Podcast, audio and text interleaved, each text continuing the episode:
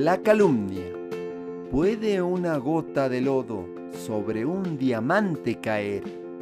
Puede también de este modo su fulgor oscurecer.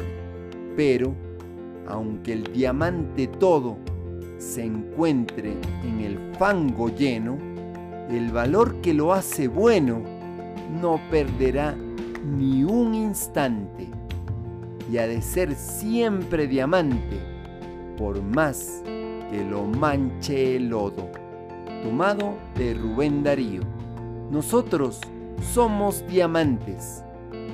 Recuperemos los valores humanos para brillar como aquello que somos. Le acompaña Mario Tapia Hernández y nuestras familias.